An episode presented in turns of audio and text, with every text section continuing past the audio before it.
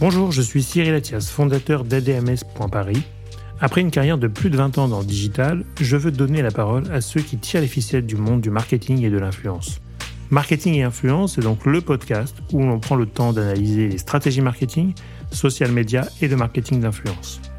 Vous êtes influenceur, directeur marketing ou communication, créateur de contenu ou tout simplement curieux d'en apprendre davantage sur le marketing d'influence TikTok, Instagram, Twitch, Twitter et Facebook sont vos terrains de jeu Alors arrêtez-vous ici et tenez-vous prêt à découvrir le nouvel invité du jour.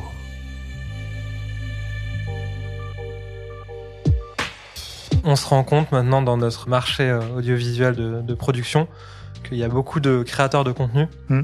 Qui sont effectivement très bons dans leur domaine aujourd'hui, mais qui ont envie de faire autre chose. La base d'un créateur de contenu, c'est quelqu'un qui a un très bon acting. Hmm. Et en fait, on se rend compte que maintenant, il y a beaucoup de gros euh, créateurs qui apparaissent en premier, deuxième rôle de, de film ou de série. Ce podcast vous est présenté par ADMS.paris, créateur de stratégies d'influence à impact. Bonjour, aujourd'hui on accueille Paul Royer, directeur de l'influence chez Media One. Media One, c'est le géant européen de la production de contenu pour la télévision et le cinéma. Paul nous parle de son travail au sein du groupe, notamment de sa collaboration constante avec des nouveaux créateurs de contenu et de la façon dont il interagit en interne avec les différentes entités pour créer des campagnes d'influence. Bonne écoute. Bonjour Paul. Bonjour Cyril. Comment vas-tu? Écoute, tout va bien. Premier exercice de podcast aujourd'hui. Premier podcast, alors ça va bien se passer. En général, tout se passe bien.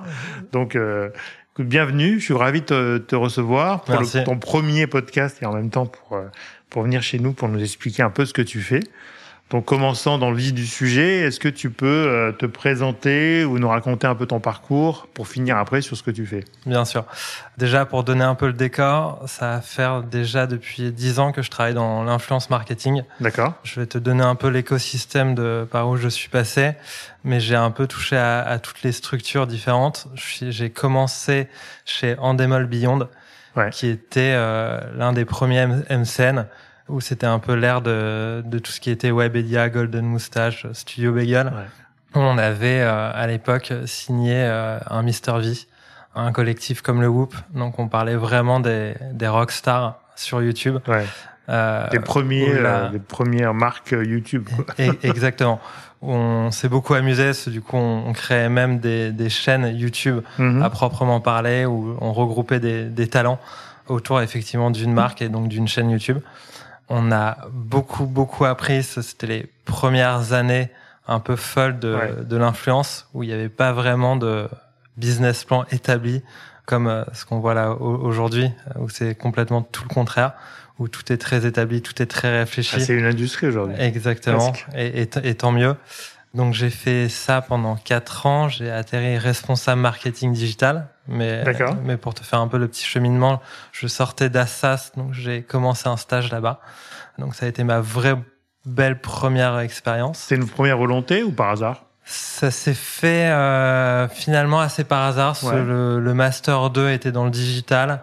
J'étais assez connecté à ce qui se passait sur les réseaux sociaux. Et j'ai vu cette opportunité-là avec effectivement cette cellule qui s'appelait Endemol Beyond, donc rattachée à Endemol, la société de mhm. production. En fait, je me suis dit, Banco, il euh, n'y a rien de plus amusant de travailler dans ce domaine-là. Mhm. Donc franchement, euh, coup de chance du début et bon, bah, j'y suis encore. Belle, belle, belle projection.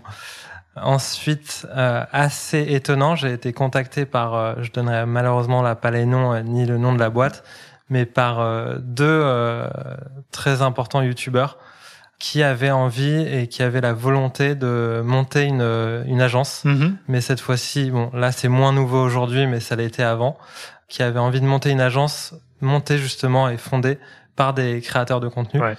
Et là j'ai monté, euh, j'ai monté ça avec eux en tant qu'associé pour justement l'idée tout le pôle de l'influence mhm. et euh, avoir vraiment ce métier de recruter des talents et à les manager au, au quotidien. Donc on a fait ça pendant quasiment euh, deux ans ça a été, euh, je pense, l'expérience la plus euh, prolifique dans le sens où je passais mon quotidien avec des créateurs de contenu bah qui m'épaulaient sur vraiment leur travail de tous les jours.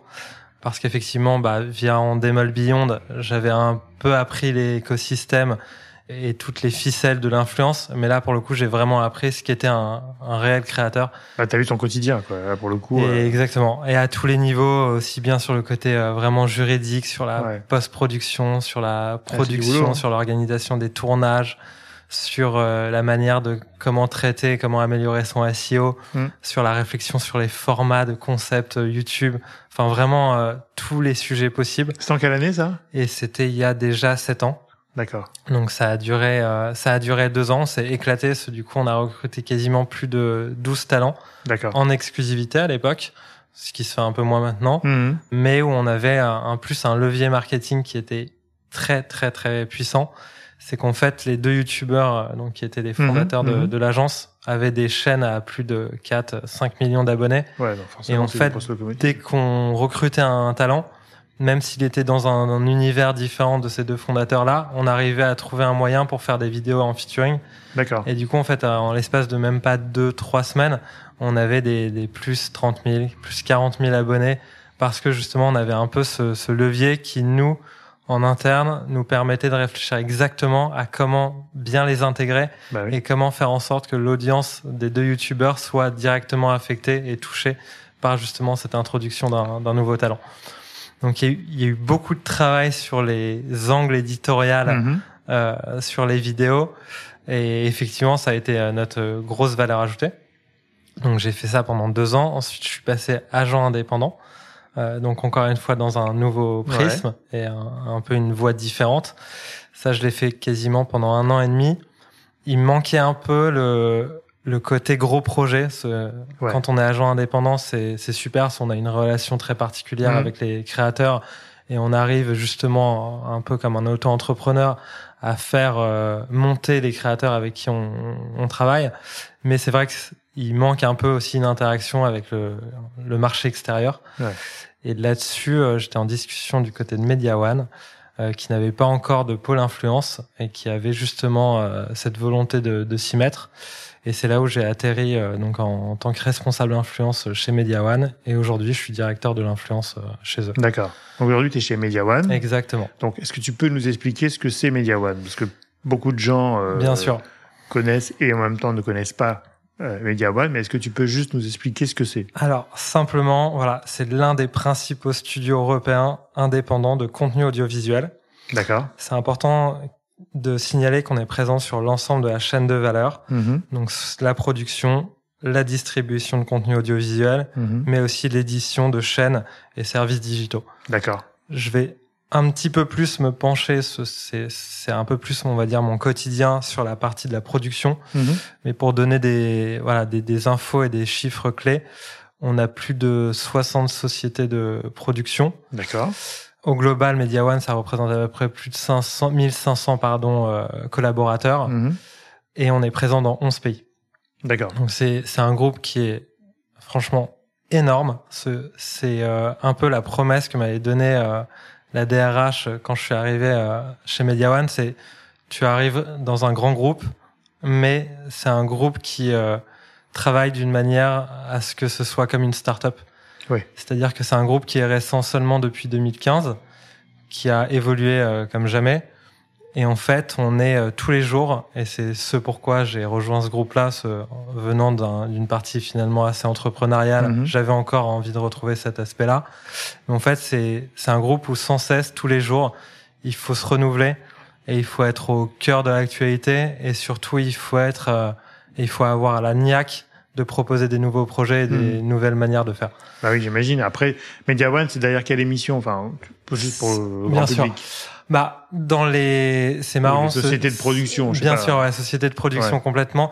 Souvent, je donne des contenus. On a énormément de contenus, donc je, fais pas de. Ouais, il faut faire attention avec.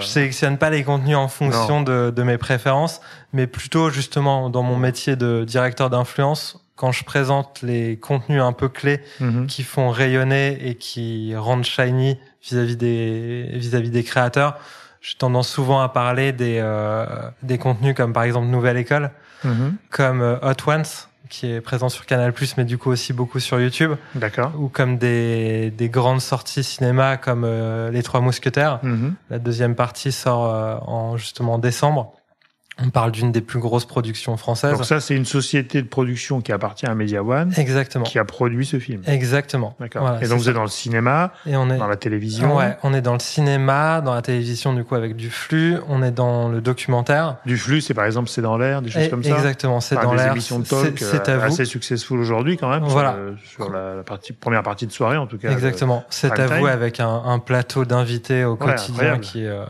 est monstrueux avec euh, tous les plus gros invités qu'on pourrait rêver sur un un, plateau de télévision. On a effectivement des grosses sorties cinéma, comme je te le disais. On a effectivement des grosses sorties en animation avec euh, un film qui s'appelle et une série qui s'appelle Miraculous. Ah oui, ça marche très bien qui marche très bien, qui est euh, mondialement connu. Donc voilà, ça fait beaucoup de. il y a pas longtemps que c'était français. Donc euh, je me suis dit c'est ouf quoi. Et donc c'est ouais, un énorme blockbuster. Bien sûr. Ouais. On a des séries qui sont plus anciennes, mais dont je reparlerai. C'est une bonne référence aussi pour le milieu de, des créateurs de contenu et des agences. C'est euh, la série 10%. Ouais, très bien. qui reflète exactement d'ailleurs notre notre métier aujourd'hui. Donc voilà, on a on a des très très belles productions. Euh, Donc plutôt vidéo, télévision, cinéma, radio pas beaucoup. Non, non, pas tout ce qui est audio, radio. Non, c'est voilà, c'est vraiment, flux, documentaire, euh, image, fiction, vraiment sur de l'image, cinéma et animation. D'accord, génial. Écoute, super. Euh, Aujourd'hui, du coup, donc toi, tu es directeur de l'influence au sein du groupe Media One. Aujourd'hui, euh, c'est quoi ta, ta mission? Parce que du coup, dans un groupe audiovisuel euh, leader européen de la production télévisuelle et cinéma. Euh, comment tu alors déjà comment tu intègres l'influence là-dedans? Bien sûr. Et en même temps, euh, c'est quoi ton rôle quoi? Parce que j'imagine qu'ils t'ont fait venir pour un pour avec une job description très précise de ce que tu dois faire. Quoi. Justement, c'est ça qui est euh, qui est vraiment super dans ce groupe-là. C'est ce côté entrepreneurial, c'est-à-dire que ça ça a vraiment été entre guillemets à moi de créer ce, ce pôle ouais. et l'intérêt de Media One à se placer sur l'influence. Donc là, aujourd'hui, ça tombe très bien. Ce, tout est très clair, en tous les cas aujourd'hui. Ça y est, pour moi. Et encore une fois, tout peut changer en l'espace de quelques mois. Il faut toujours, voilà. L'heure où on se parle, c'est clair. Novateur. Mais euh, il y a plusieurs, euh, pour le décrire assez simplement, il y a plusieurs branches et verticales dans le pôle influence. Mm-hmm. Il y a la première branche, la plus, on va dire, la plus classique, mm-hmm. qui est euh, de l'ordre de l'opération d'influence, mm-hmm. qui mettrait en avant justement toutes les sorties Media One. Donc une opération influence, on a l'habitude de le faire autour de marques, mais là justement on le fait autour de nos formats. Mhm. Il peut y avoir un exemple très clair sur par exemple euh, le film du coup des Trois Mousquetaires, la partie 1 qui est sorti il y, a, déjà pas mal de temps, où justement là j'ai fait une activation influence où j'ai euh, demandé à un TikToker que je connaissais très bien de faire un prank et du coup de filmer mhm. ça avec justement euh, une, une, fausse interview de François Civil et Pio Marmaille après une avant-première. Euh, c'était super. Mais donc voilà, on propose en tous les cas des opérations d'influence aux producteurs et du coup aux diffuseurs. Et on en active certaines en fonction de, de l'impact que ça peut avoir. Donc là, c'est dans l'optique de promotion, de lancement, de contenu, de format, de, de, films, de séries, etc pour euh, lancer euh, bah, au niveau du grand public les, les, formats avec les créateurs. et les faire du coup rayonner à travers ces opérations. Qui peut être, j'imagine, de base des invitations avant-première aussi. basique, on va dire, mais ça doit exister aussi, à des euh, contenus, des pranks, comme tu viens de nous Exactement. dire. Et des créations vraiment originales sur les plateformes avec des créateurs. D'accord. Donc ça, c'est vraiment la première partie.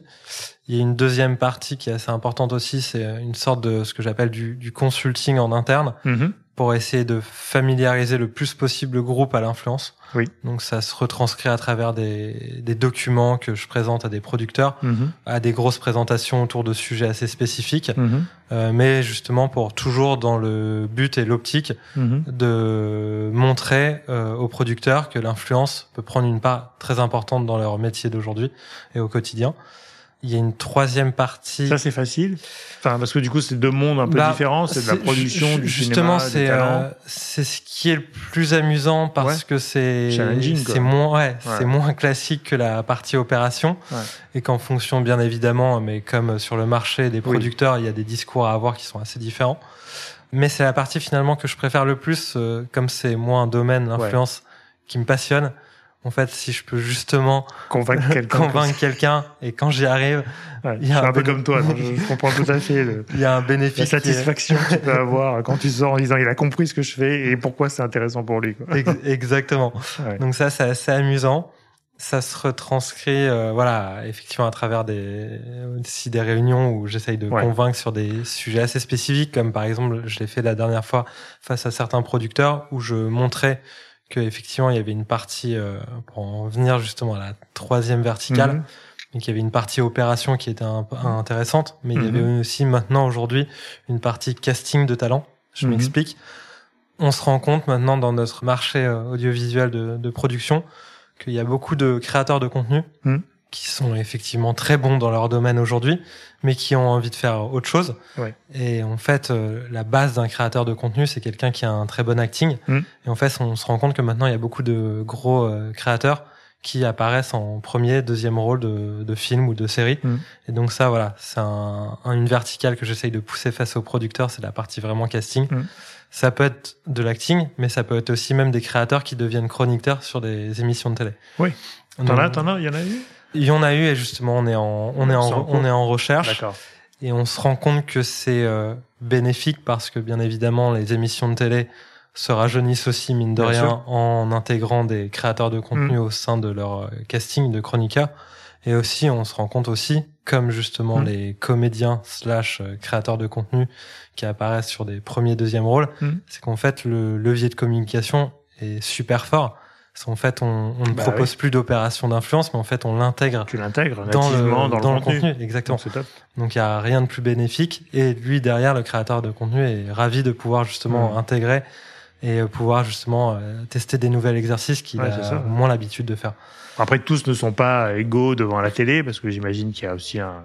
Il y en a qui sont très bons derrière les écrans, Bien sûr. téléphone, mais après, il y a le côté télé, il y a le côté chronique, il y a le côté... Euh, il faut un peu aimer euh, ce côté-là quand même, qui est bah, pas un côté naturel que tu peux avoir sur les réseaux. Donc, il faut formater aussi, il faut, faut, faut, travailler quand même, faut, ah bah, faut, faut, à... son, sa chronique. Quoi. Et là-dessus, c'est à nous, justement, mm. dans le pôle influence, de, pouvoir faire les meilleures recommandations en fonction des euh, créateurs qu'on a rencontrés avant et qui nous fait part justement de son envie là-dessus. Écoute, j'avais reçu, moi, Artemisia Toussaint, qui, alors, du coup, a double carrière, euh, actrice et, euh, on va dire, créatrice de contenu. Et pour le coup, elle, c'était vachement intéressant parce qu'effectivement, elle, alors, ce que vous voulez, les, les réalisateurs ou les prods qui, qui, qui, qui cassaient, je dis pas que c'est que ça, mais en tout cas, un des plus qu'elle avait par rapport à d'autres, c'était qu'elle avait des réseaux. Bien évidemment. Et donc, au moment de la promo, au moment de la sortie, euh, les backstage, des choses comme ça. Ça joue et c'est C'était extrêmement intéressant pour la prod et même en termes d'audience, tu, parce que finalement, aujourd'hui, tout ce qui est flux, tout ce qui est télé, euh, le vrai nerf de la guerre, c'est d'aller chercher l'audience. Bien sûr. Euh, donc, forcément, si tu as en plus des gens chroniqueurs, acteurs, qui sont intégrés nativement au, au programme, qui vont te ramener leur communauté, bah, c'est tout, tout bénéf parce que tu, tu dis que potentiellement euh, c'est ton cœur de cible que tu veux toucher quoi en plus. Donc c'est. Mais c'est ouais, non, non, franchement c'est un c'est un gros euh, c'est un gros gain. Ouais, c'est sûr. Encore une fois, c'est un ça reste un levier. Le le principe c'est effectivement d'abord de trouver un créateur qui soit soit euh, très fort dans l'acting ou effectivement plutôt très fort dans l'exercice de, hmm. de, chroniqueur. Et après effectivement, bien évidemment, l'audience va avec et ça, ça convainc euh, certains producteurs de s'y mettre. Donc ça, c'est un peu la, voilà, la troisième verticale. D'accord. Il y a une quatrième verticale qui est encore. Ah, t'as du boulot quand même. ouais, qui est encore plus particulière, mais justement là que qui me passionne. Ouais. Tu vas, je pense, très vite comprendre. C'est ce que j'appelle un peu la curation euh, créative de format. Mm-hmm. C'est-à-dire en fait, je me rends compte que pour passer euh, concrètement la moitié de mes semaines en rendez-vous avec des créateurs de contenu, je me suis rapidement dit qu'ils sont très heureux et, très fiers de pouvoir mm. créer du contenu pour leur plateforme dont ils ont l'habitude, TikTok, YouTube, Twitch, etc. Mais qu'il y en a quand même beaucoup qui sont très créatifs, qui pensent à produire d'autres styles de formats. D'autres formats, ouais. Mais qui n'ont pas les contacts justement pour se permettre de, de l'imaginer. Mais euh, justement, je suis là pour essayer de faire la passerelle et la eh transition entre des créateurs de contenu qui pensent à des formats qui pourraient atterrir euh, après avoir été reformatés, bien sûr, hein, bien sûr. mais en, en, télé, sous forme d'émissions, ou même euh, des idées de documentaires, mm. des idées de, de, de long métrage. Et c'est à ce moment-là où justement, à travers ces déjeuners où on parle longuement, où je me rends compte de temps en temps qu'effectivement, il y a des rendez-vous qui peuvent se faire avec certains producteurs du groupe et euh, des créateurs de contenu. Bah, c'est vrai qu'il y a un potentiel. C'est-à-dire que, en fait, ce qui je trouve intéressant avec les réseaux sociaux et, et, et les créateurs de contenu aujourd'hui, c'est que finalement, tout part d'une création, parce que c'est eux qui font leur contenu, donc d'une idée créative et d'une idée de réalisation qu'ils ont fait eux-mêmes. Et donc ça, c'est pour moi le bon créateur. C'est-à-dire, c'est pas quelqu'un de populaire qui est passé à la télé, euh, mais qui n'a pas joué ou qui n'a pas créé de choses. Bien sûr, ouais. Mais quelqu'un qui a défini son format, qui a défini euh, ses stories, ses réels, ses TikTok, ce que tu veux, mais son format à lui qui lui convient. Parce que finalement, c'est des esprits créatifs. Exactement. Et après, en général, tu peux plus les arrêter. C'est-à-dire que oui, ils commencent par les téléphones, par les réseaux, etc. Enfin, des prods plus importantes, hein, évidemment, sur les réseaux, mais et ensuite, ils veulent aller euh, là où le format les, les emmène, quoi. Parce que c'est vrai que tu as pas mal de, de créateurs qui aujourd'hui euh, veulent dépasser un petit peu les réseaux sociaux. Ouais, C'est-à-dire c'est- que ce qui est leur premier terrain de jeu, Exactement. mais ouais. ils veulent aller plus loin parce que ils sont tellement créatifs et ils débordent d'idées. Et en même temps, ils sont seuls, donc des fois, euh, ils peuvent pas tout faire. Donc, ils ont besoin, j'imagine, de gens comme toi aussi pour les accompagner, parce que c'est un autre métier, c'est un autre univers. Ouais, et qui permettent en plus de ça vraiment cette euh, rencontre dont ils ont pas l'habitude. Mhm. C'est justement la rencontre avec des producteurs qui sont finalement issus d'un autre milieu. Ouais. En fait, on, on se rend compte et, euh, et je vais te donner un exemple que j'ai que j'ai mis en place avec un projet pareil que que j'adore. C'est euh, ce qu'on appelle chez Media One des rencontres Mhm. entre des créateurs et des producteurs le temps d'une demi-journée, comme un peu une forme de speed dating Ouais. où euh, j'ai organisé pour l'instant une première session qui s'est passée euh, avant l'été, Mhm. où en fait j'ai euh, un peu sélectionné et casté euh, 11 talents issus de différentes plateformes, TikTok, YouTube, etc., qui, le temps de 15 minutes, ont présenté un peu ce pourquoi ils étaient créateurs, quels étaient un peu leurs euh, ouais, leurs, leurs skills, Mhm. et si potentiellement, mais sans justement pour avoir ce côté assez informel, avoir l'opportunité de se dire bah c'est une rencontre pour euh, Mhm. transformer quelque chose, c'était pas le cas, c'était vraiment qu'une rencontre, mais ils avaient quand même l'occasion de présenter un projet euh, face à un comité créatif chez Media One Mhm. auquel on a réfléchi. Et donc ça, on l'a fait toute une après-midi sous forme de speed dating. On va le reproduire là dans, dans pas longtemps. Et ça, c'est des choses qui sont super, parce que du coup, ça, ça plaît aux producteurs Bah ouais, mais ça plaît surtout énormément aux créateurs qui n'ont pas l'habitude justement d'avoir cette rencontre avec ce, Bah ce ouais. domaine-là, et en plus sous une formalité un peu informelle, mais euh, Mhm. qui permet aussi euh, bah, de, de faire briller aussi le temps d'une rencontre de 15 Mhm. minutes, euh, le métier de créateur, et, et c'est un c'est un peu voilà mon ancienne casquette d'agent que je mais en fait que je garde que tu gardes ta journée, qui a constamment. pas changé, quoi. et d'ailleurs, c'est ce que ce que j'explique au sein de chez Media One, c'est qu'en fait, tant que j'ai cette casquette là, je dans ma stratégie, c'est que je cherche toujours l'intérêt d'abord du côté des créateurs avant de trouver l'intérêt de Media One. Mhm. Parce que finalement, en fait, c'est comme ça qu'on arrive à amener des projets Bien sûr. plus que dans l'autre sens. Parce qu'en fait, si on comprend bien dans l'influence les créateurs, Bah oui. après on a en fait on a on a tout gagné entre guillemets. Donc toi, t'es un créateur d'opportunités, en fait. T'es pas un agent, parce que j'aime pas le mot agent.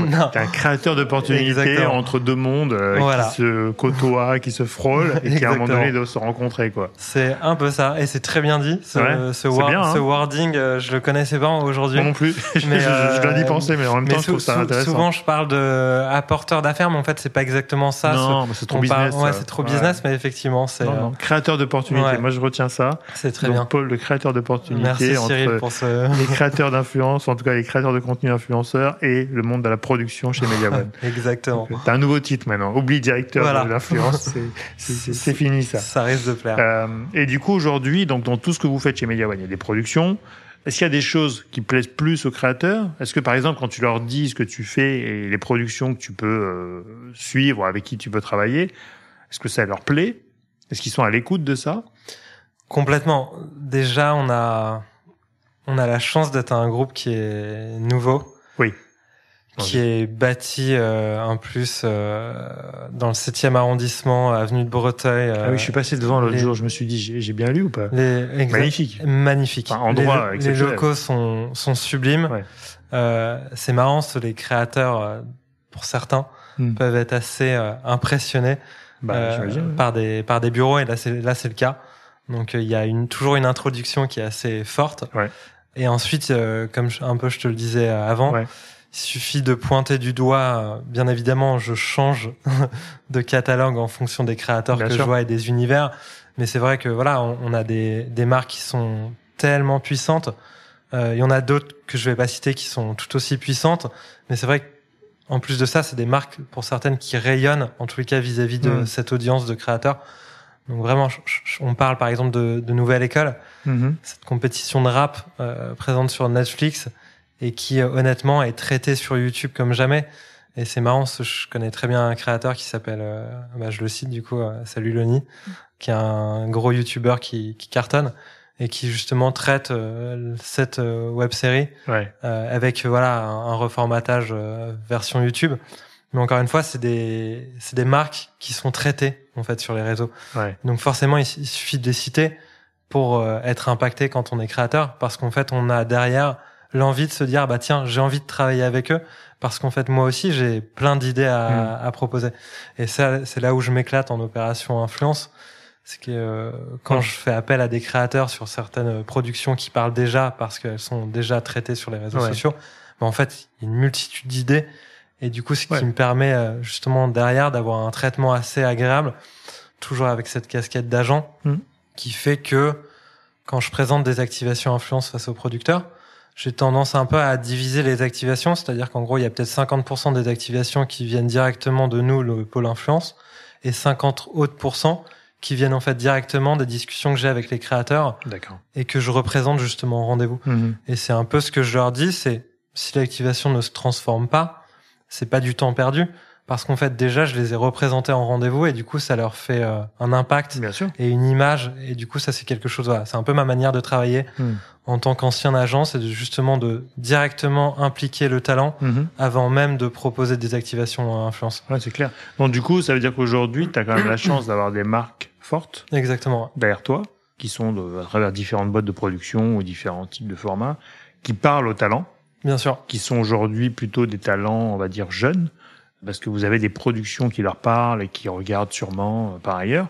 Donc ça, c'est quand même un plus de Media One par rapport à d'autres sujets où vous avez des marques qui parlent aux créateurs. Exactement. Parce que sinon, euh, t'as beau faire ce que tu veux, si, si tes marques ne parlent pas aux créateurs ou sont pas Bah, dans leur cible, ça marche pas. C'est toujours plus difficile.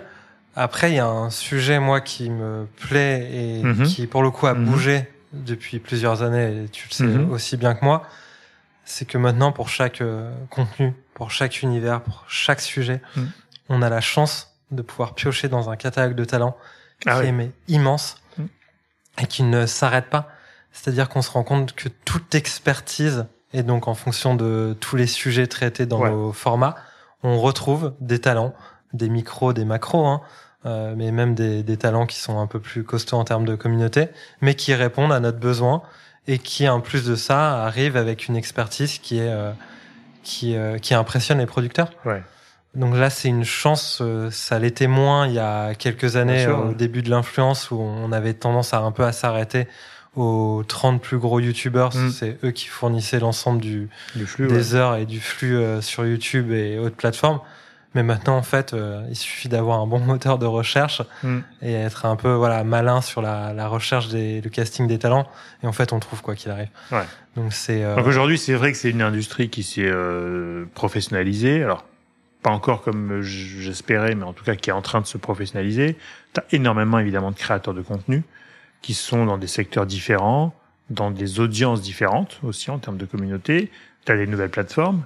TikTok a quand même fait du bien dans la création de complètement. ouais. manière générale, enfin parce que c'est un autre format, une autre écriture, euh, un autre moteur de recherche pour le coup, parce que là la recherche sur TikTok c'est juste euh, Incroyable. incroyable parce que c'est leur algorithme euh, qui euh, fait un peu le succès de certains aujourd'hui et ils croisent les doigts pour pas que l'algorithme y change, enfin pas trop.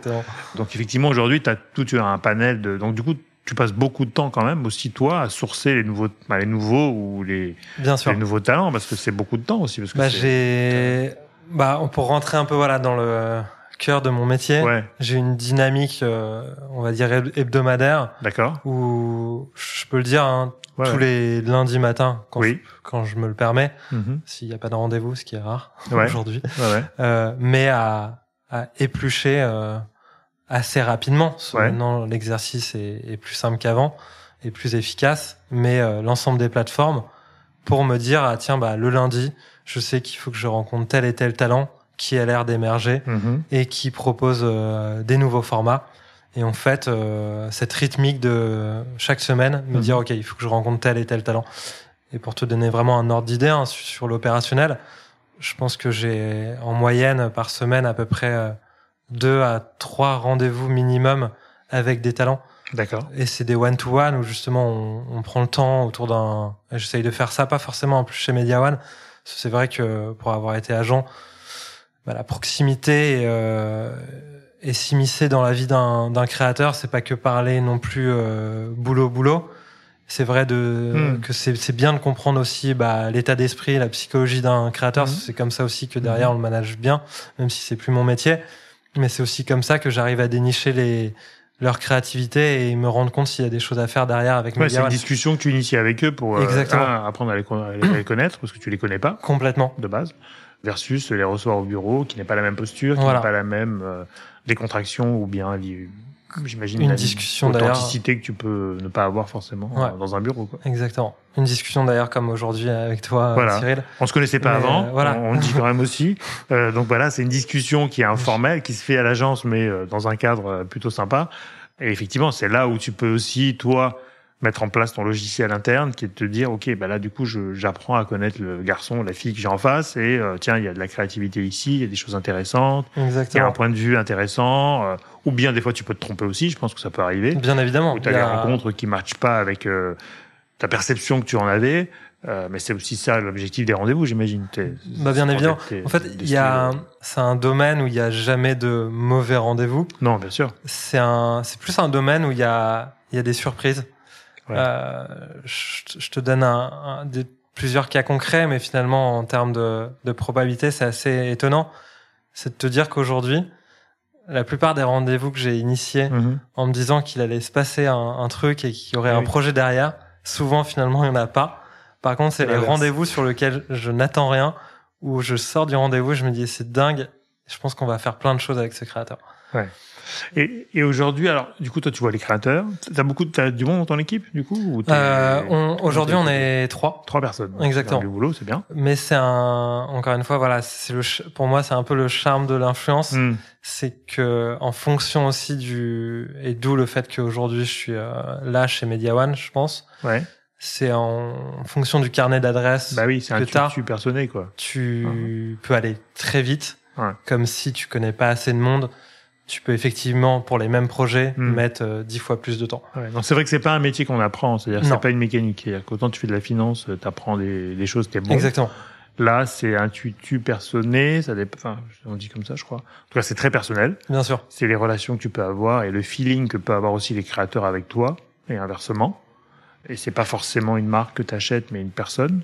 Donc, et c'est aussi la beauté du geste, c'est-à-dire que les créateurs sont des vraies personnes, sont pas des médias, sont pas des marques, mais sont des vraies personnes avec leur sensibilité. Et ce qui fait un peu le succès quand même des créateurs sur les réseaux, c'est que chacun a sa personnalité qu'il exprime plus ou moins créativement, mais en tout cas, c'est ce qu'on va chercher aussi sur les réseaux, c'est pas avoir une uniformité de contenu. euh, Complètement, ouais. qu'on peut avoir dans les médias, euh, je dirais en ligne aujourd'hui, tu vois, euh, sur Internet, les médias que tu lis, bon, bah, c'est formaté, c'est colonné, c'est machin, il y a des, c'est, il y a, il y a moins d'aspérité que tu peux avoir sur les créateurs, quoi. Ouais, et tu, et tu le disais très bien, c'est un, c'est un métier qu'on apprend sur le tas. Bah oui. Rien aujourd'hui, bon, de temps en temps, on voit, maintenant, c'est un peu nouveau, des formes, des formations pour devenir talent Moi, j'ai eu des écoles, j'ai eu des écoles de talent Ouais, il y a, y des écoles. Mais je- bon, après, encore une fois, c'est que personnel. C'est un avis, euh, Oui. c'est un, avis très personnel. Mais Ça je pas. pense honnêtement, souvent, j'essaye de définir un peu le métier de bah, ce métier-là, finalement, qui est qui ressemble à un métier d'agent. Parce que je pense qu'il y a quand même quasiment, on va dire, 60% d'humain Oui. et 40% de d'expertise Métier, ouais. et de technique et de métier. Mais il faut avoir l'humain. Ouais, ouais. C'est-à-dire qu'il y a certains, euh, il y a certaines personnes, je pense qu'ils auraient la volonté euh, Hmm. de devenir talent manager. Ils vont y arriver certainement, mais effectivement, si l'humain n'y est pas, ils seront peut-être un peu Ouais, moins il faut euh, des skills efficaces. euh, humaines, quoi. Et Exactement. comme tu as cité tout à l'heure 10%, quand tu regardes la série, euh, alors moi je connais à peu près la dame qui a, qui a, qui a inspiré la série, du coup, Ouais. avec qui j'ai discuté aussi sur un côté influence à une époque, parce qu'on avait un projet là-dessus. Bah, effectivement, euh, c'est une relation euh, personnelle entre l'agent, euh, son talent. Euh, c'est pas forcément son expertise du métier juridique, euh, contractuel, ce que tu veux. C'est la relation de confiance qui est entre les deux. C'est-à-dire que tu prends du plaisir à parler avec ton agent et en même temps tu as une confiance mutuelle qui se fait. C'est pas parce que il a fait telle école et il a 15 ans de métier, mais s'il est pas sympa, bah, sympa. S'il est pas sympa, s'il est pas si ça fit pas entre les deux, ça marchera pas. Quoi. Ça marche pas. C'est souvent un métier de l'agent artistique pour le coup qui est assez proche, je trouve, de, de l'agent de talent, de l'agent d'influenceur, qui va sur le papier. Dans la réalité, ça, on n'y est pas encore du tout, hein. Euh, mais sur le sur le papier, c'est c'est une proximité avec euh, avec le, son agent. Et tu vois, pour faire le parallèle avec l'influence, aujourd'hui, on va plutôt vendre des labels d'influence. Oui, c'est vrai. C'est-à-dire des marques Exactement. Et en face, quand tu creuses un peu, alors nous côté agence, tu vois, des fois on peut on peut vouloir faire appel à des talents euh, qui sont représentés. Ben, en fait, euh, on n'a pas du tout cette relation d'agent artistique avec son talent comédien en général, euh, mais tu as plutôt euh, le talent de manager, comme il s'appelle, en agence d'influence de, de représentation, qui est plutôt le junior, qui est plutôt l'assistant, qui des fois n'ose même pas parler au talent donc, tu as une relation qui est complètement euh, différente. Quoi. Et en fait, ils vendent plus la marque de l'agence que, le talent et ou que la relation agent-talent. quoi. Donc, euh, c'est pas encore, on n'y est pas encore. Quoi. On y est, on y est, ouais, on y est, on y est pas encore. Je pense et tu l'as, tu l'as très bien dit et c'est un peu ma réflexion aujourd'hui vis-à-vis du marché. Hmm. Tu parlais de fit ouais. entre justement un créateur de contenu et son agent ou euh, son agence, ou même le fait qui veuillent être indépendants. Oui, oui. Et en fait, aujourd'hui, sur le marché, je pense que, et c'est ça qui est, qui est chouette, c'est que, en fonction de si tu es créateur de ta personnalité mhm. et de ce que t'attends et de l'intérêt que tu cherches en face de toi, tu peux trouver exactement euh, le, le bon match. Oui et après, de temps en temps, malheureusement, ça peut mettre du temps, c'est-à-dire qu'il peut y avoir une déception. Il y a un créateur qui a signé dans une agence qui hmm. finalement ne lui correspondait pas. C'est pas que l'agence a pas bien fait son boulot, c'est juste que le match n'y était pas. Oui, et, puis en fait, il, va mettre deux, peut-être trois ans. Bon, pour certains, c'est coup de chance euh, et coup de poker. Il est tombé dans la hmm. bonne agence dès le début. Hmm.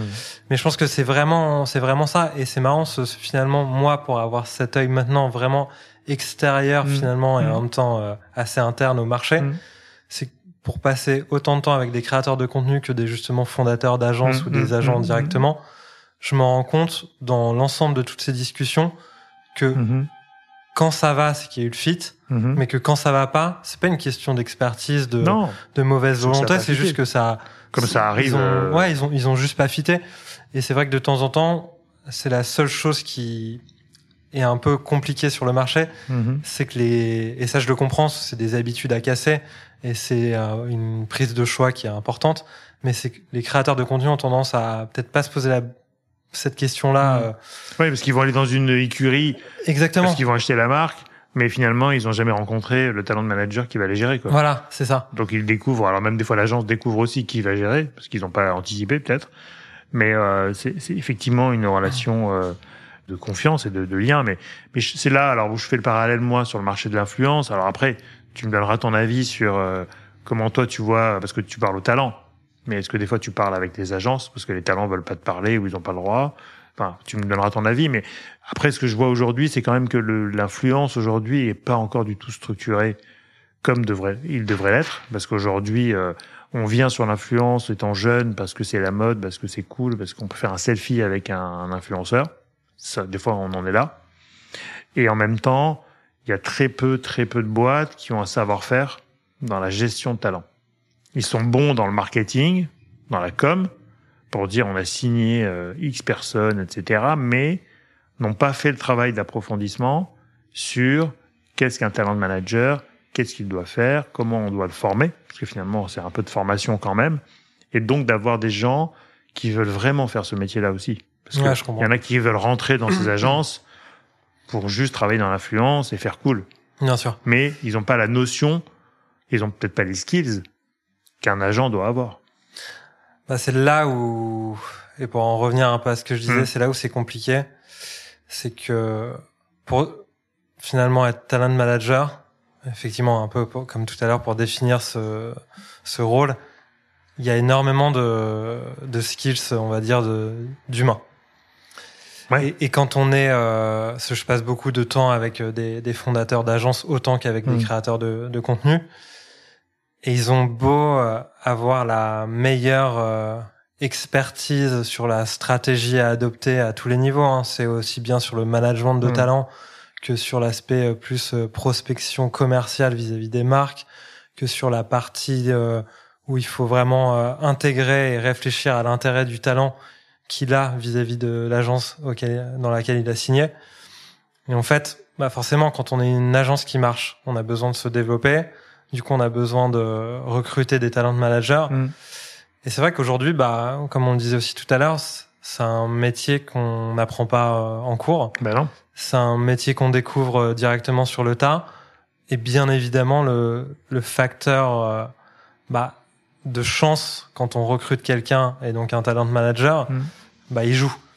Donc de temps en temps, on a une très bonne surprise où on recrute les bons talent managers et du coup tout roule. Mm. Et d'ailleurs souvent quand on on voit une agence qui fonctionne, c'est finalement on va dire qu'à peu près toutes les agences fonctionnent. Après mm-hmm. il y a des voilà il y a des personnalités on va dire d'agences avec des, euh, des manières de travail qui sont complètement différentes, mais qui répondent aussi aux intérêts des, des, des ouais, créateurs. Il pour tout le monde, du coup. Mais c'est sûr qu'on se retrouve de temps en temps assez étonné de voir des talents de managers qui euh, sont censés être proches de leur talent, comme tu disais. Bah ouais, mais qui osent pas en parler. Et finalement, on se rend compte qu'en fait, euh, ils les connaissent pas. Bah ouais. Et c'est ça qui est assez étonnant. C'est fou quand même. Et après, je pense qu'il y a une dynamique aussi assez compliquée aujourd'hui sur le marché.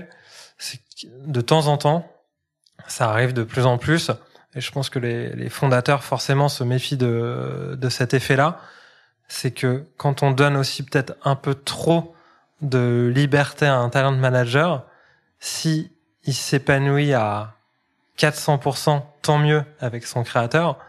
Mais souvent, de temps en temps, et je l'ai vu, ça peut amener à ce que dans deux ans, il s'en aille avec le, créateur avec ah qui. Ah, Donc je pense qu'il y a une méfiance là-dessus et je, et je la comprends hein, moi-même si demain je devais euh, ça m'arrive. mais tu vois quand je vois des des, des, des, agences de des agences artistiques, bah ils ont un peu le même problème que les agences d'influence. Ils sûr. ont des comédiens, des comédiennes, il y a des agents alors peut-être que les agents sont moins fuyants entre guillemets que les jeunes talent managers sur l'influence, parce qu'ils sont peut-être moins jeunes, ils ont peut-être plus de métiers et ils aiment plutôt le métier plus et dans le... cadre où ils ont dans l'agence que finalement être indépendants.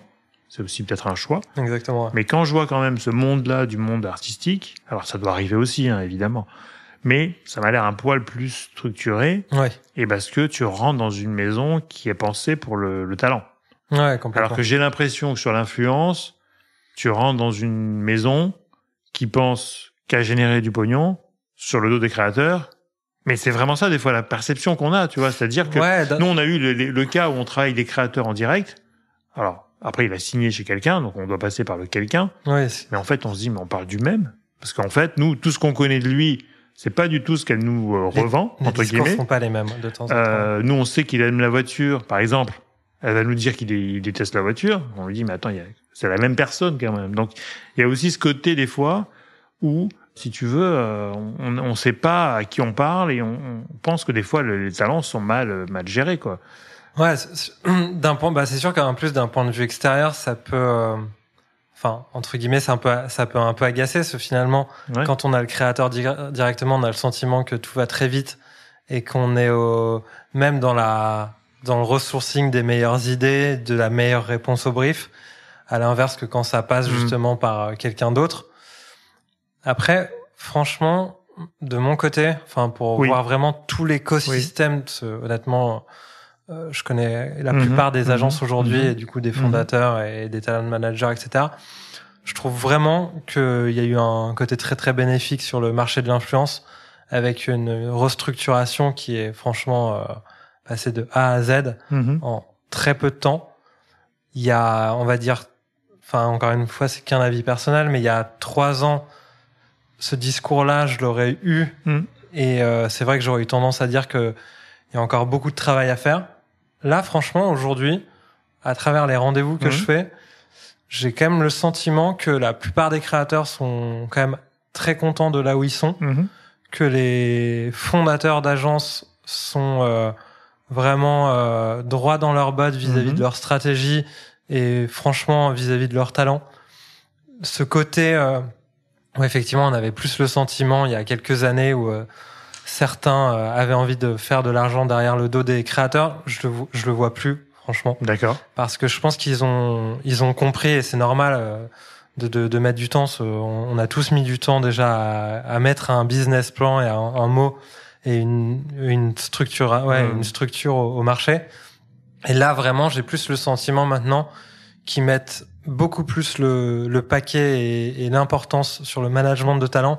Et après justement sur le côté vraiment business de bah après je pense qu'ils ont eu peur à un moment donné de la rétention. Bien sûr. il y a, moi j'ai reçu beaucoup de, de talents ici. Quasiment tous enfin, à peu près en tout cas beaucoup étaient pas contents de là où ils étaient. Euh, beaucoup sont sortis des agences ont pris quelqu'un en indépendant. Ouais. Qui était plutôt assistante, manager, euh, agent, ce que tu veux, mais qui les aidait au quotidien dans plein de tâches différentes, qui ont l'air plutôt épanouis avec ça. Et en même temps, j'en ai reçu aussi qui étaient très contents d'être dans leurs agences parce qu'il y avait une écoute, il y avait un, des moyens des fois. Ouais, parce que c'est vrai qu'il faut pas oublier que ce sont des créateurs euh, solitaires. C'est-à-dire qu'en général, bon, bah, si tu es indépendant, bah, tu fais tout tout seul. Si tu es dans une agence, tu as une partie, on va dire commerciale notamment, qui est un peu déléguée à, à cette agence, donc qui te donne du temps pour faire ta création. Donc normalement, c'est ça le bénéfice. Bien sûr. C'est-à-dire que normalement, quand tu rentres dans une agence, tu dois avoir euh, un des moyens, deux de l'expertise, trois euh, des, euh, des gens qui sont vraiment un peu dédiés euh, sur des sujets bien définis avec toi pour t'aider à monter et à grandir. Des fois, c'est pas le cas, des fois, c'est le cas, mais en général, maintenant, je suis assez d'accord avec toi. Tout le monde s'est un peu mis sur le sujet parce que je pense qu'ils ont tous eu peur à un moment donné de la fuite des talents. Bah... C'est-à-dire que si tu fais pas ça, tout le monde s'en va. Exactement. il y a des agences, moi je suis pas mal d'agences qui euh, montent, qui descendent, enfin ils ont leur quart d'heure quoi. Bah en même temps c'est normal, ce... bon, encore une fois voilà c'est un, un métier humain. Quand on commence à recruter un talent et quand on l'a casté et quand justement on l'a signé, je pense que ce qui est important c'est de se dire que quoi qu'il arrive, bah ça peut se renouveler euh, ouais. tous les ans. Et en fait faut pas avoir peur de, de lâcher un talent. Ça je pense que franchement ils... tous, bah oui, les, parce que tous les fondateurs ils l'ont bah oui. ils l'ont compris faut pas avoir peur aussi de se poser la question ok c'est un gros talent qui a une énorme audience qui a un super univers Mmh. mais finalement comme je te disais qui fit pas franchement la, la plupart là, des derniers euh, fondateurs d'agences que j'ai vus dernièrement ont justement cette ouverture d'esprit là Mmh. de se dire en fait finalement notre management à nous il ne lui correspondait pas et du coup en fait de plus en plus on se retrouve et je trouve ça assez beau avec des espèces et c'est un peu je trouve l'écosystème qu'on a Mhm. actuellement Mhm. sur le marché des agences qui ont vraiment leur personnification Oui, leur personnalité, avec ça, leur ouais leur personnalité avec leur manière de travailler qui sont franchement toutes très justes en fonction justement Mhm. de leur casting de talent et c'est marrant ça par exemple on a des aussi bien des agences qui sont très familiales où Mhm. justement ils ont réussi à faire en sorte que même leur l'ensemble de leurs talents s'entendent entre eux Mhm. et à pouvoir euh, co-créer ensemble. Mhm. Il y en a d'autres qui sont moins là-dedans, mais qui sont plus dans le côté vraiment euh, ultra structuré Mhm. et dans l'impact qu'ils vont avoir justement sur le, le gain de temps, sur les moyens de production, etc. Et en fait, c'est marrant. ce- Moi-même, souvent, je me pose la question. ce- C'est souvent des questions que j'ai qui viennent des créateurs qui sont justement indépendants et qui sont Mhm. à la recherche d'agences. Et franchement, souvent, en fait, on discute et au bout d'une heure, la réponse, je l'ai en fait. Je sais qui leur conseiller parce que Qui justement, leur convient quoi. Ouais, je sais exactement par rapport à leur profil, leur caractère, bah finalement qui va répondre au mieux à à, à, à leurs demandes et à leur intérêt. Mmh. Et c'est là où où c'était moins le cas effectivement, comme je le disais, il y a deux trois ans, c'était encore un peu euh, bah, déstructuré et on savait pas vraiment qui était qui. Là, je trouve qu'aujourd'hui, franchement, c'est assez simple de se dire bon bah voilà, en fonction de ton envie, tu sais exactement que cette agence-là, c'est c'est ce qui va te Ouais, et en même temps, plus. euh, et en même temps, quand moi j'écoute les marques, parce que j'ai aussi interviewé les marques, tu vois, elles me disent, waouh, c'est quoi ce bazar? Ouais, Parce que on vient de loin. euh, non, mais parce qu'ils comprennent rien aux agences de talent. Ok. Parce qu'ils me disent, en fait, moi, euh, j'ai un commercial en face qui me vend euh, le talent au kilo, Hmm. qui ne m'apporte pas le, la créativité dont j'ai besoin pour ma campagne, par exemple, euh, et en même temps, qui m'empêche de parler au talent. Parce que des fois, il y a des filtres internes, et, et les marques sont assez frustrées quand même, des fois, de ne pas échanger, même par Zoom, si tu veux, ou par, Bien par call, ouais. Avec le talent parce que c'est comme si demain t'embauches une actrice dans ton film et que t'as pas le droit de lui parler. Ouais, bien sûr. C'est-à-dire qu'à un moment donné, un euh, il faut un peu filtrer. Enfin, il faut un peu être. euh, Mais, mais honnêtement, j'ai eu beaucoup, beaucoup de retours là-dessus. Où euh, finalement, euh, c'est un peu moi ce que je retiens, si tu veux, c'est côté marque, c'est Ouais. opaque, c'est très commercial orienté, c'est peu créatif pour le coup. C'est très très peu la, la création, c'est 10% de, des discussions, c'est 80% sur la budgétisation de l'OP, 20% sur la contractualisation et peut-être 10%, alors j'ai dû me tromper dans les chiffres, mais une part très très faible sur la partie création et concept créatif. Et ce qui est du coup dessert, je trouve, les talents, parce qu'au contraire, c'est tout ce qu'ils sont. Ils sont créatifs. Bah, d'où d'ailleurs le fait que, après, je pense qu'encore une fois, c'est- c'est grâce à ma casquette d'ancien agent Oui, qui me permet maintenant de passer plus de temps à la di- discussion avant même de proposer des idées avec un talent et pour justement pour proposer les meilleures idées. Mm. Et honnêtement, enfin, la plupart des opérations que que je propose, celles qui sont les plus impa- impactantes, Mm. c'est celles où j'ai pensé euh, avec le talent directement. oui, Et c'est pour- la et pour- co-création. Et pourtant, euh, j'ai aucun mal à, à réfléchir à des concepts, mais finalement, c'est euh, c'est eux qui sont les plus créatifs. Et c'est sûr que quand on est une marque, et c'est vrai que pour le coup, cet avis-là, malheureusement, comme maintenant je suis un peu délié du côté des marques, je me Mm. rends plus compte exact- exactement Mm, des mm. retours que eux font, ouais, ouais. euh, mais je suis plus immergé avec les créateurs et les, les agences t'es dans directement. la production déjà, Bah, c'est un peu différent. différent. Ouais. Mais c'est sûr que quand on est une marque, et, et je les comprends, hein, et qui a qui propose en plus des beaux budgets, sur des belles opérations avec une belle marque derrière et qui n'arrivent pas à avoir rien que 15-20 minutes d'attention du créateur directement avec qui ils sont censés travailler, c'est sûr que c'est un peu dommage.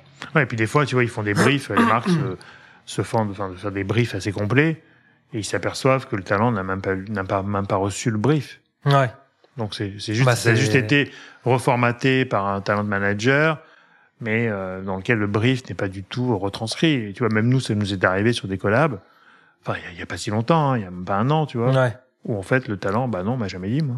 Bah si. Enfin, on, on a passé euh, énormément de temps avec ton talent manager Ça, pour, euh, coup, passer ce truc-là. C'est pas, c'est pas Et ça, si tu veux, ça te donne un sentiment sur le marché de, de juniorisation, de non-confiance. En plus, alors, on parlera après de Booba et, et- et des lois commerciales, mais si tu veux, ça ne rassure pas quelqu'un de l'extérieur qui est une marque en général sur ce marché de l'influence qui reste, je trouve, pour ces gens-là, et encore ce matin, j'ai eu un call juste là-dessus, qui reste un marché opaque, Bien sûr. qui ont besoin de gens de confiance, parce que du coup, il faut les aider à naviguer là-dedans, et en même temps, qui se disent, waouh, c'est pas encore euh, une industrie telle que je l'entends. C'est-à-dire que demain, tu vas faire du cinéma, bah, tu vas prendre, tu vas faire de l'endorsement avec un artiste musical ou quoi. Bon, tu sais que c'est à peu près cadré parce que euh, c'est un métier, c'est- encadré. Là encore, c'est pas des fois euh, totalement, totalement. Ouais, je comprends. Après, euh, ça va venir, mais Ça- je, ça il faut qu'il y ait une volonté euh, d'éclaircir le marché aussi. Quoi. Ça reste en, ça reste en très bonne voie avec effectivement tout, tout, Ouais. tout ce qui, se- tout ce qui se passe. Je pense que c'est un métier encore une fois qui est jeune. Hein, ce, Bah oui. Finalement, ça. Ouais, ça- mais enfin, en même temps, ça fait 15 ans. Hein. Ouais, bien sûr. Plus, euh, Mais c'est un, c'est ouais, c'est un, un marché, c'est un marché qui est particulier. Enfin, quand j'ai commencé, euh, j'étais quasiment tout seul à parler d'influenceurs. hein. ouais, Euh, mes premières OP, je les ai fait en 2007. c'est Donc, je peux te dire que à l'époque, on défrichait vraiment. bien sûr. Et en même temps, on faisait les choses bien. Donc, c'est pas une histoire de maturité de marché, c'est Ouais, une histoire ouais. de volonté, quoi. Et ou de background, et ou de, de vouloir bien faire les choses aussi. Je pense qu'il y a beaucoup. de- Moi, j'ai vu pas mal d'agences euh, aussi. Je, je vois très régulièrement les agences d'influence qui sont arrivées sur ce marché par opportunité business, quoi. Hmm. Mais qui étaient banquier la veille, et puis, enfin, banquier guichetier à la banque, Et qui se et sont qui s'est dit, euh, tiens, j'ai un copain sur euh, TikTok, euh, je vais faire de l'argent. Alors, le Covid a aidé à, hmm. à phosphorer toutes ces idées-là. Et et il se dit, tiens, je vais monter une agence, tu fais-moi venir tes copains, et puis on va prendre de l'argent. Et ça, ça marche. en- Il y en a encore sur le marché comme ça. Mais en même temps, ça va s'écrémer. Là, la nouvelle loi commerciale, je pense, commence à leur faire peur parce qu'ils ont compris qu'il y avait des règles, Bah complètement. Ouais. ce qu'ils n'avaient pas du tout anticipé, tu vois. Ce qui est quand même la base de la base et qui est juste quand même un rappel de la loi et pas forcément des nouvelles règles entre nous. Mais ça m'intéresse d'avoir ton point de vue, toi. Du coup, parce que quand tu fais appel à tes créateurs, tu es aussi soumis à toutes ces contraintes, entre guillemets, de l'obligation commerciale. Bien sûr. C'est honnêtement tout ce qui s'est passé là justement Mm. dernière- dernièrement avec ces nouvelles règles qui sont euh, qui sont je crois en vigueur d'ailleurs depuis euh, déjà Ouais. juin euh, bah, juin dernier. Je trouve que déjà il y a une bonne chose qui est très positive, c'est qu'au moins ça a permis vraiment de concrétiser ce qu'était le métier de créateur. Oui, définir. Ouais. Et aussi surtout définir le métier d'agent. Mm. Et c'est un point qui est ultra important. En fait, euh, avant, mine de rien, on pensait que c'était euh, des pas des sous-métiers, mais des métiers qui, qui étaient encore très très très très flous. Il y avait une zone d'ombre. Ouais. Il y avait une zone d'ombre et ça et ça facilitait pas justement le, le rapport entre une personne qui connaît ce métier-là mmh, mmh. de créateur ou d'agent mmh. et une autre qui, qui ne s'y connaît pas et qui du coup ne se rend pas compte à quel point c'est un métier qui a demandé aux créateurs énormément de temps, énormément de, de rigueur et surtout un, un quotidien qui est pas simple. Parce qu'en fait, on se rend, on s'en rend pas compte quand on, on, ne discute pas directement avec eux.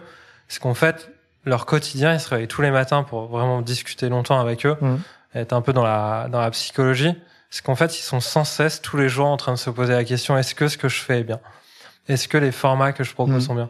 Effectivement, toutes ces règles-là, pour en revenir à ça, permettent déjà de montrer la, ouais, l'importance de, de ce nouveau marché, mm-hmm.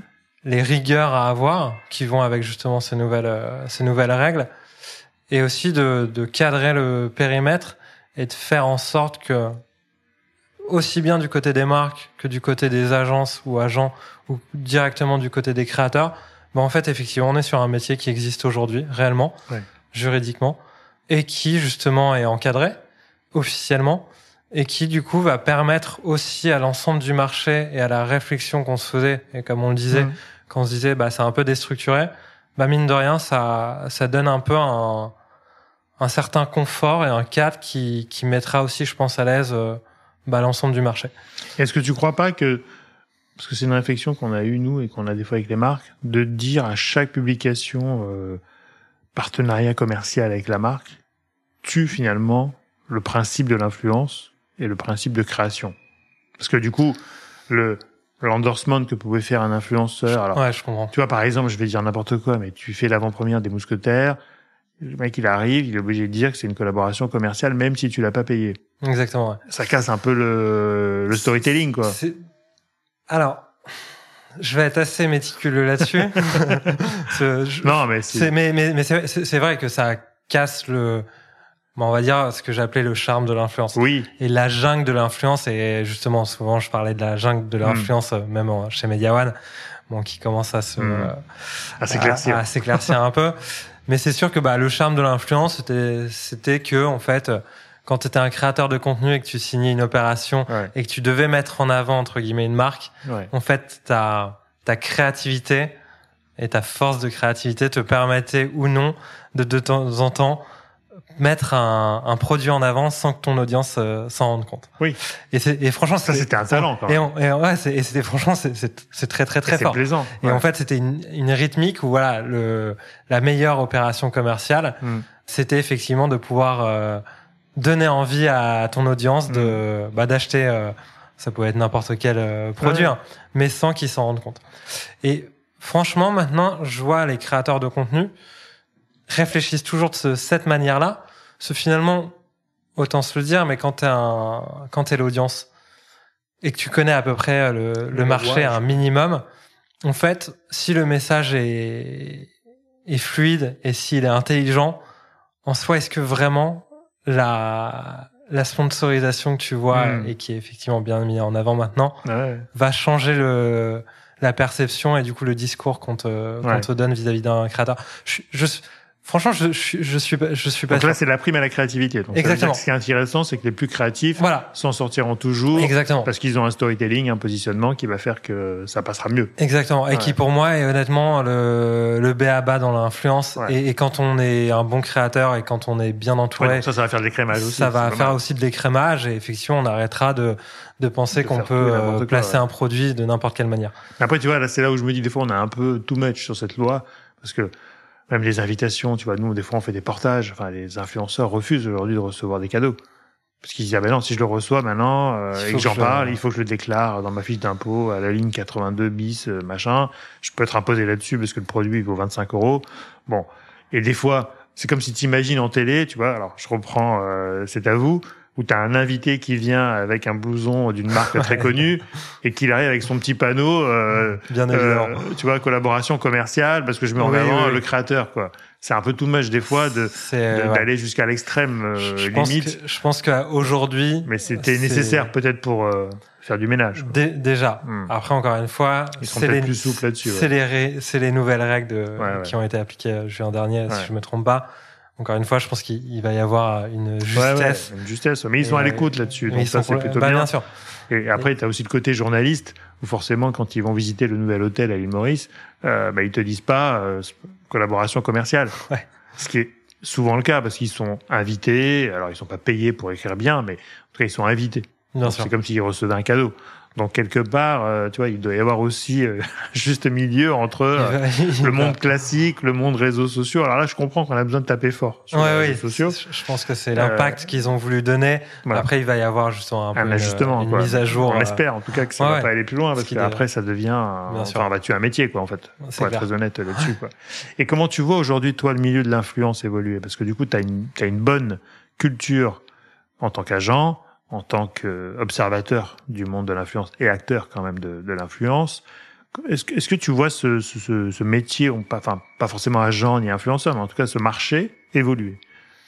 Bah, déjà aujourd'hui, si on, on peut se dire un truc, et moi là je le vois au, sein même de mon sujet qui est quand même de la, la production, où il y a quelques années, euh, franchement, on avait tendance à se dire qu'il y avait rien à faire en influence vis-à-vis de la prod. Là, c'est c'est plus le cas, et hmm. justement, c'est quelque chose que je mets en avant. Donc voilà tout, ça pour dire que je pense que ça va être sans cesse en, en plein boom, en développement. Mm-hmm. Que effectivement euh, le point crucial qui va faire en sorte que l'influence va être encore plus droppée en avant, c'est la, la structure du marché mm. pour justement faire en sorte que les marques soient satisfaites de bah, quand ils mettent du budget et que derrière euh, il y a un impact. Mm que les créateurs ne partent pas dans tous les sens parce que justement ils ont trouvé le bon agent indépendant ou la bonne agence euh, ou signé, que les acteurs, agents, agences soient fiers de leur euh, leur pool de talent. Mm-hmm. Je pense que s'il y a un peu tous ces euh, ouais tous ces leviers qui sont entre guillemets un peu validés, je pense qu'honnêtement que ça va être tu vois une fusion de la production et de l'influence, par exemple, à un moment donné? C'est-à-dire qu'est-ce que les, je vais dire n'importe quoi, mais est-ce que les futurs animateurs d'émissions aujourd'hui pourraient être demain les youtubeurs, les twitchers? Complètement, complètement. Tu, vois ce monde converger quand même? Ouais, complètement. C'est marrant. J'avais un déjeuner avec un, un entrepreneur mm-hmm. qui montait euh, voilà une, une, une start-up et en fait, il m'a raconté que maintenant, les, les startups qui arrivent à le plus à lever des fonds, hmm. c'était celles qui étaient le plus personnifiées. Bah oui. Sur les, même sur les réseaux. Et en fait, bah, on se rend compte que dans n'importe quel business aujourd'hui, bah, c'est crucial en fait de se mettre dans l'influence. C'est, c'est en fait la nouvelle manière de se marketer. Nous, on a ah. reçu des marques qui sont venues nous voir parce qu'ils étaient en phase de levée de fonds et ils n'avaient pas de stratégie d'influence et de social media.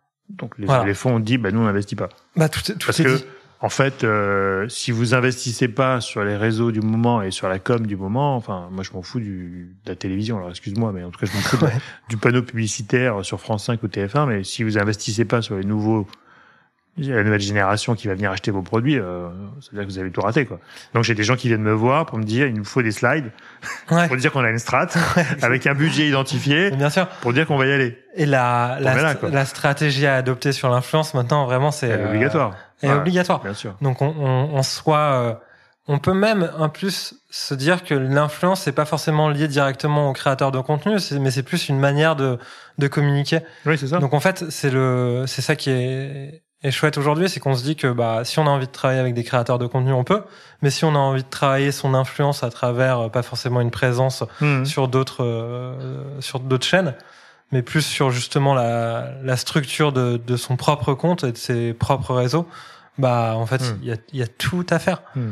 Et j'en parle souvent en interne. Parce qu'en fait, je dis, bah, pour moi, la plus grosse force dans l'influence, c'est de réussir à personnifier euh, les contenus qu'on propose.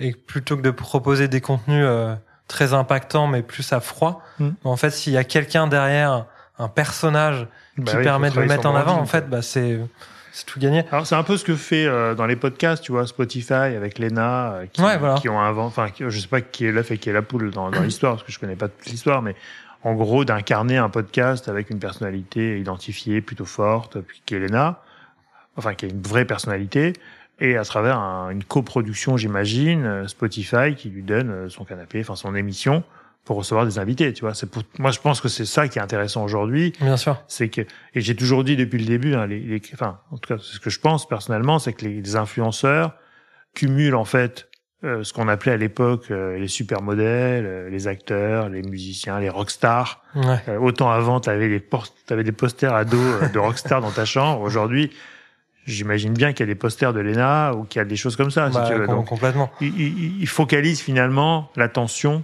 de beaucoup de d'anciens métiers avant, enfin qui, qui existent toujours, mais qui sont moins visibles aujourd'hui à travers eux, quoi. Donc c'est les futurs stars de demain qui effectivement pourront arriver en télé, en cinéma, enfin ce qu'ils font déjà aujourd'hui, hein, et ça arrive quand même.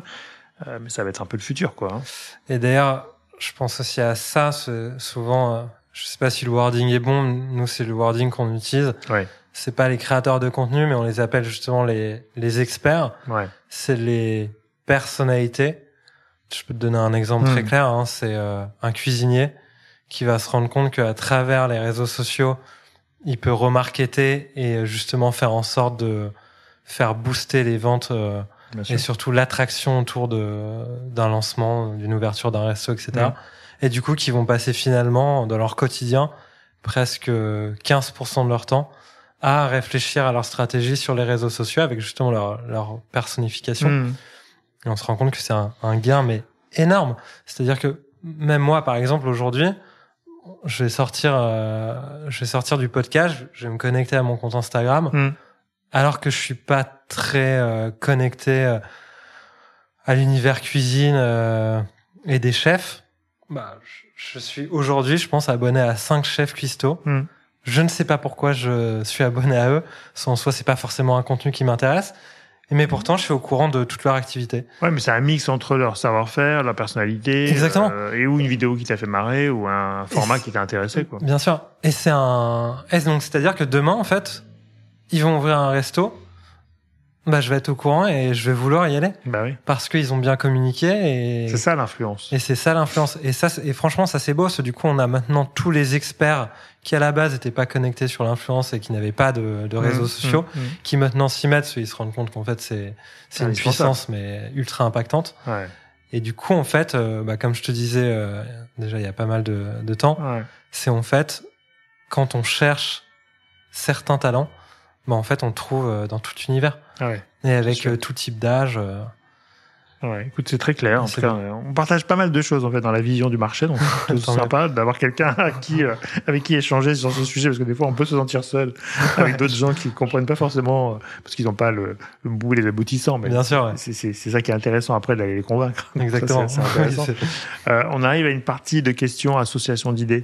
Ouais. Je vais te dire des, des mots ok, et puis tu me donnes un autre mot en face. d'accord. Euh, si je te dis créateur, Euh, charme, influence, impact, série, Netflix, émission, c'est à vous, et alors j'en rajoute une, Dubaï. Magali Berda. La pauvre. Je suis désolé. Très bien.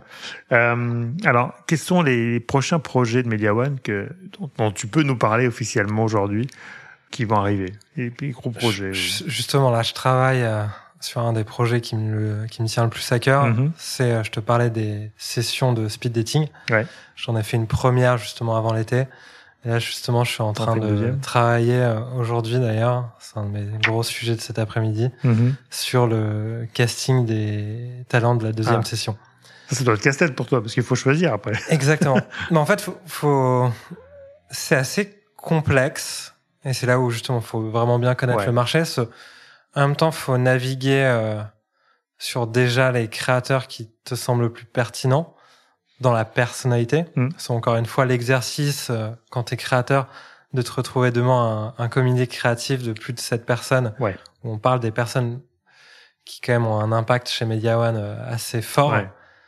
Bah faut savoir euh, être à l'aise. C'est encore une fois, il y a des créateurs qui sont talentueux, mais Derrière qui l'écran, sont, mais devant. euh, qui sont très timides et qui sont bien Bien sûr. incapables pendant 15 minutes de se retrouver face euh, justement à Bien cette sûr. table ronde, même si on la crée de manière à ce que ce soit très informel. Donc déjà, faut trouver les Mhm. talents. Faut trouver des talents émergents. Encore une fois, ça a pas suffisamment d'intérêt pour nous de mettre en avant des talents qui ont déjà explosé. En Oui. fait, c'est le but du pôle, c'est de mettre en avant bah, l'émergence de ce Mhm. milieu-là. Et aussi, il faut trouver des talents qui soient tous euh, dans des univers quand même assez différents pour que l'après-midi puisse euh, se dérouler de manière assez rapide Ouais. et pas avoir une redondance sur les discours. Et c'est ce qu'on a réussi à faire sur la première session, donc c'est ce que j'essaye de, hmm. de garder sur la deuxième session. Donc voilà, on a déjà ce, ce point d'intérêt côté créateur. Donc ça, c'est un projet interne. C'est un projet Bon, interne, On voilà. pourra pas voir. Ça c'est plus exactement malheureusement. Et euh, ensuite il y a le côté aussi bah trouver euh, du côté des producteurs l'intérêt à ce qu'ils y soient. Ouais. Et ça encore une fois bah c'est des discussions que j'ai avec eux. C'est euh, je leur fais l'effet de surprise. Je leur donne le casting quand il est euh, fait. Et tu fais ton casting en fonction des producteurs qui ont répondu présent? Non, en fait, c'est un comité qui est déjà établi aujourd'hui. Donc ils sont, ils sont là. Après, euh, après encore une fois, voilà, c'est je, je je connais suffisamment bien le Mm. comité pour euh, savoir qu'est-ce qu'ils attendent. euh, Mais encore une fois, ils sont ils sont tellement ouverts et et en fait ils, ils veulent juste la personnalité des Ouais. des, des créateurs.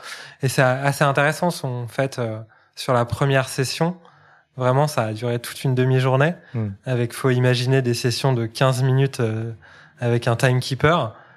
Et franchement, euh, on était tous assez Hmm. hallucinés par le fait qu'à la fin de la journée, bah, en fait, on a eu l'impression que ça a déroulé en cinq minutes. Parce que justement, on est rentré dans des univers différents, avec des personnalités de créateurs différents. Ils viennent avec une presse ou ils racontent Non, non, non, justement, vraiment, bah, comme là aujourd'hui, toi et moi, c'est-à-dire qu'on on- discutent, quoi. on n'utilise pas de présentation, Très bien. on n'a pas de support, on n'a rien, c'est vraiment de la discussion, c'est une rencontre.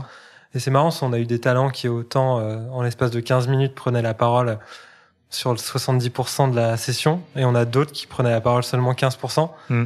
Et en fait, euh, l'intérêt était aussi important. Sur Ah, ça dénote les personnalités, quoi. Donc euh, c'est Bon, ça, c'est le projet interne. T'as pas un projet externe? Un projet externe. euh, Allez, vers la fin de l'année, un truc comme ça.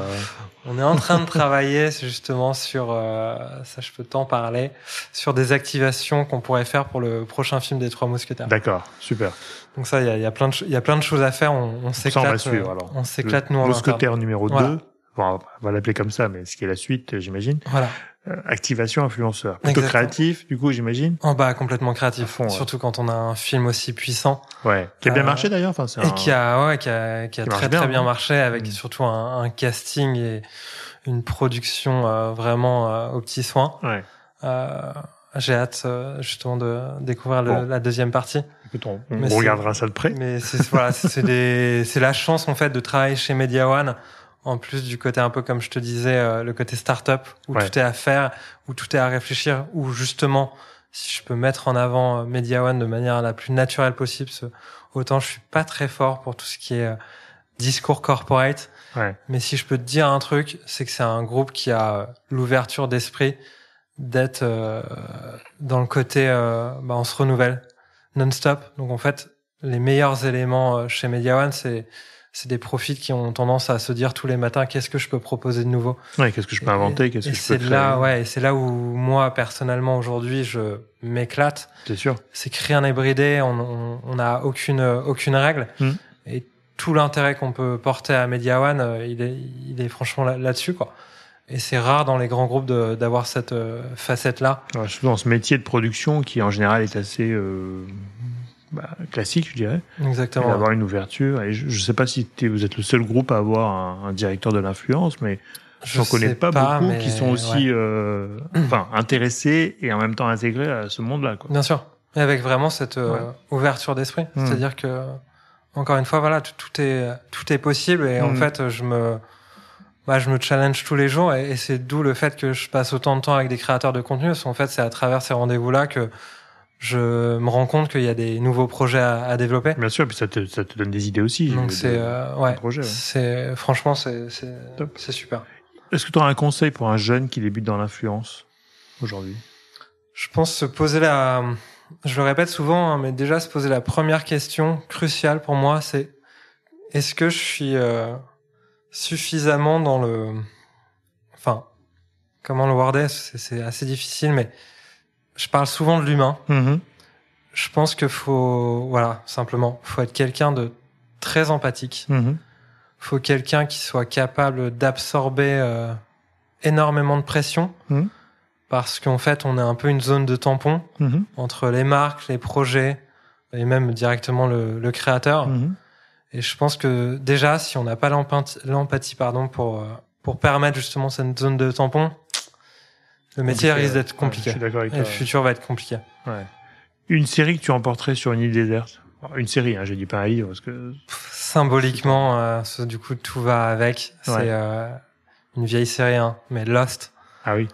un emblématique de la série. Je pense que euh, quand j'étais jeune, c'est une des premières séries Ah oui. qui m'a le plus convaincu par sa sur une île déserte. spécificité. Et déjà, on- voilà, on est sur une île déserte et de se dire que en fait tout est possible. Et puis c'est long, je crois, de mémoire, il y a long, ouais, beaucoup de saisons. il y a- hein. il y a beaucoup de saisons. Ouais, ouais. Et c'est euh, c'est assez casse-tête, donc on peut aussi passer du temps à la regarder, mais aussi à se poser les questions. Est-ce que réellement je l'ai bien compris C'était bien foutu. Et, alors, dernière question, est-ce que tu aurais une personne, alors parmi tous les talents que tu as pu rencontrer, ou d'autres hein, d'ailleurs, pas forcément des talents, est-ce que tu aurais une personne à me recommander pour, euh, pour venir derrière le micro? Ouais, j'ai j'ai un créateur, alors pareil, assez Mhm. spécifique, qui Mhm. s'appelle Ulysse Lubin, D'accord. qui est un créateur, euh, alors c'est assez étonnant, qui est spécifique sur euh, LinkedIn, D'accord. qui a plus de 100 000, euh, je crois, abonnés sur Ah LinkedIn, oui, LinkedIn, si, si le, je me le trompe pas. réseau. Ouais. Ouais. et qui euh, et ça je connaissais pas vraiment avant de le rencontrer justement ces créateurs qui sont Ouais. vraiment plus présents sur LinkedIn que sur les autres et il a une personnalité déjà très forte il est très présent sur les podcasts donc Ah, en plus de top. ça contrairement à moi qui euh, exerce euh, Ouais, T'en es bien tiré, excuse-moi. mais ce, ce Pour une format première, ça se voit pas. c'est très bien C'est parfait. tant, tant mieux merci Cyril et il aura surtout beaucoup pour te donner son univers mais sans trop t'en dire il est dans le voyage Ah, super. c'est un des talents euh, où je pense que je vais proposer euh, plusieurs déjeuners Ah, ouais. et on a pu discuter justement de, de tout ce qu'il a pu faire. Et franchement, il a une, un storytelling sur ses voyages et, et ses aventures qui sont euh, démentes. Bah, écoute, avec plaisir. Et puis le voyage était une vraie belle thématique qu'il faut. euh, J'avais reçu ici Bruno Maltor, qui, Très bien. qui est assez connu évidemment, qui est moins émergent, mais qui est, qui est très très professionnel là-dessus, et qui justement m'expliquait euh, dans l'épisode que je vous invite à, à écouter comment LinkedIn avait aussi un peu changé son son quotidien, quoi, parce qu'il est devenu super influent aussi sur LinkedIn. Et euh, avant, il faisait du YouTube, son blog, euh, les réseaux. Mais alors LinkedIn, ça lui a apporté aussi toute une autre typologie de personnes Ouais. euh, qui découvre euh, son, son, son métier et il a un storytelling qui est différent. Donc ça, c'est c'est intéressant d'avoir aussi sur LinkedIn des, des créateurs ou des, des, des influenceurs qui, qui vont nous raconter un peu tout ça. Donc je suis très très preneur de cette invitation. Euh, donc attention, tu as enregistré. Donc si on le reçoit pas, je, euh, te, je te le, on va nous le ressortir. je te le recommanderais. Je, sors de tes bureaux, Voilà. je Non, fais un non. WhatsApp Il n'y a, pas- non, a pas plus de, de pression majeure, mais en Mais tout cas, je trouve ça intéressant en plus d'avoir quelqu'un qui est alors sûrement très connu sur, sur ces plateformes, mais peut-être moins connu du grand public, ou en tout cas d'avoir déniché quelqu'un. Quoi. Bien sûr, avec plaisir. Bah, écoute, merci beaucoup, Paul. C'était très instructif sur le monde de, de la production, de l'influence, et je suis ravi que ces deux mondes, à un moment donné, se rejoignent quelque part. Et bravo pour ce que tu fais, parce que j'imagine que bah, c'est une passion déjà, ça se sent, et en même temps une passion euh, appliquée à un métier et à des objectifs et à des, euh, des mondes différents. Quoi. Merci à toi, Cyril. Bah, écoute, c'était un plaisir. À très bientôt. À très vite. Merci à toutes et à tous d'avoir écouté cet épisode. J'espère que l'émission vous a plu, inspiré ou diverti. Si c'est le cas, n'hésitez pas à le partager avec vos proches, votre réseau, laisser un commentaire et mettre une note sur les plateformes d'écoute. Vous pouvez me contacter sur LinkedIn en tapant Cyril Atias ou m'envoyer un message sur podcast.marketinginfluence.fr. À bientôt.